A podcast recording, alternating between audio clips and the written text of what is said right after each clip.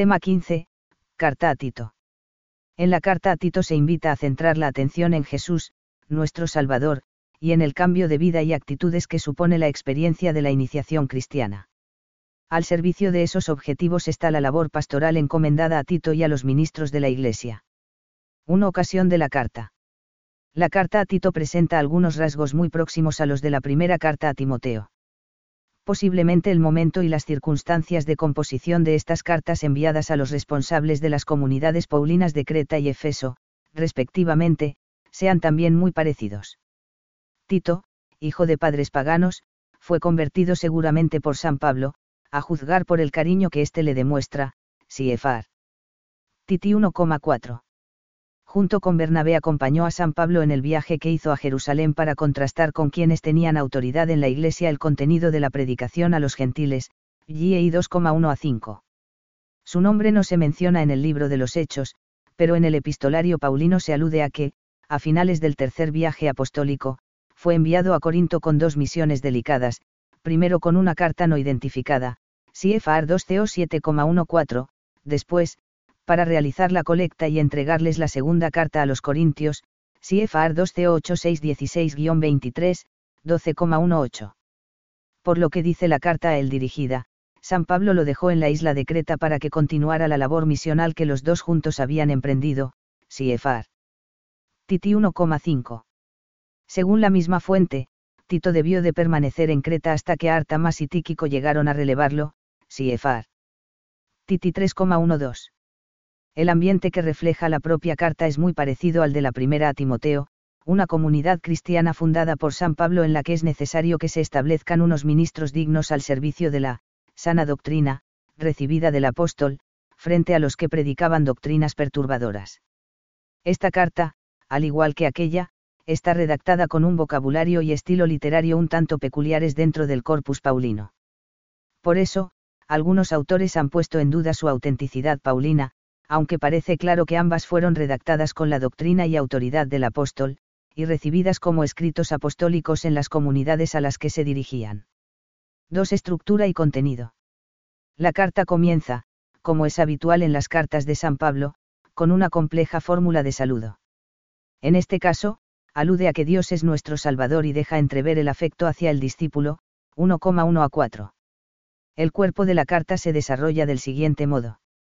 1,5 a 16 Misión de Tito en Creta El apóstol transmite a Tito sus instrucciones acerca de la organización de las comunidades cristianas en Creta, gobernadas, cada una, por un ministro con las condiciones morales idóneas para su función, 1,5 a 9, y al que corresponde corregir y evitar la influencia, perniciosa para la fe, de los que difunden doctrinas extrañas, 1,10 a 16.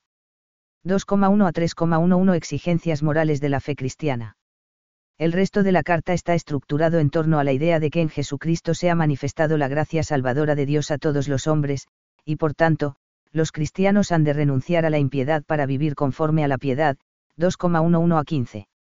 La salvación se ha obrado no gracias a las obras justas que hubiéramos hecho los hombres, sino por la misericordia de Dios, mediante el baño de la regeneración y de la renovación en el Espíritu Santo, 3,3 a 7.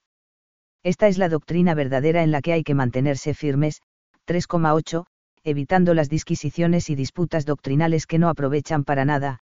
3,9 a 11.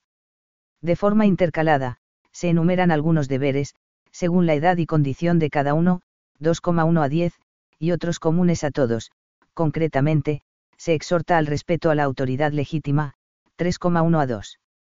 La carta termina con unas recomendaciones finales, 3,12 a 14, y unas palabras de despedida, 3,15.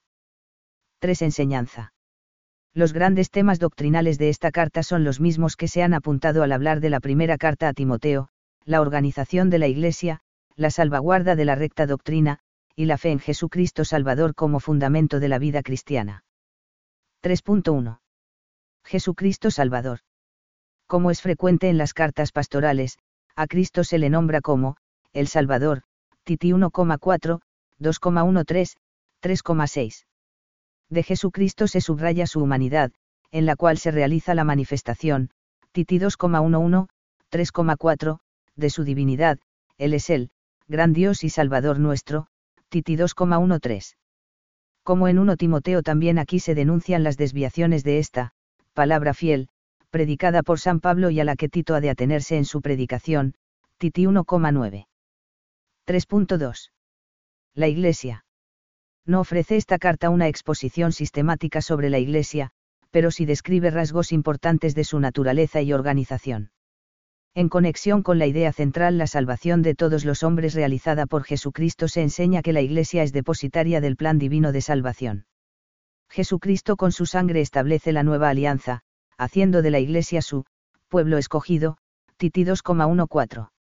La Iglesia prolonga y actualiza la acción salvadora de Cristo, puesto que es el pueblo rescatado de la iniquidad y purificado con su sacrificio, Titi 2,14. Los ministros de la Iglesia tienen la función esencial de predicar la palabra de Dios.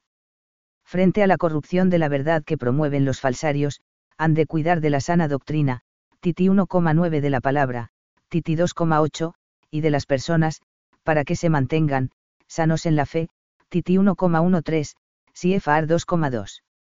La estructura de la Iglesia, según se refleja en esta carta y en 1 a 2 Timoteo, marca el comienzo de la sucesión apostólica. Primero está la autoridad del apóstol, presente o ausente. En segundo lugar, este delega su potestad en su representante. Tito había recibido anteriormente encargos puntuales, pero ahora recibe atribuciones más amplias en la enseñanza, predicación y gobierno de la comunidad, Titi 2,1 a 10. Además, como la misión que le ha sido encomendada ha de perdurar, debe elegir continuadores en la guía de la comunidad, son los presbítero y episcopo y ambos términos son aún algo ambiguos en esta época, ya que parece que designan a la misma persona, Siefar. Titi 1,5 y 1,7. Aunque no existe aún una distinción neta entre el episcopado y el presbiterado, como la reflejada en los escritos de San Ignacio de Antioquía por ejemplo, en Ad Magnesio 6.1, Ad Traiano 7.2, Ad Piladelpo 7.1 a comienzos del siglo II, es posible asomarse ya a los orígenes de la distinción jerárquica entre los ministros de la Iglesia. 3.3. La vida cristiana. El cristiano está llamado a comportarse rectamente porque Cristo lo ha librado de toda iniquidad. Por el bautismo y la renovación del Espíritu Santo hemos sido glorificados y destinados a la vida eterna. Titi 3,5 a 7. El principio de la vida cristiana es la salvación obtenida por Cristo, en la que se basa toda norma moral. Por la gracia de Dios somos educados, para que renunciemos a la impiedad y a las concupiscencias mundanas, y vivamos con prudencia, justicia y piedad en este mundo, Titi 2,12.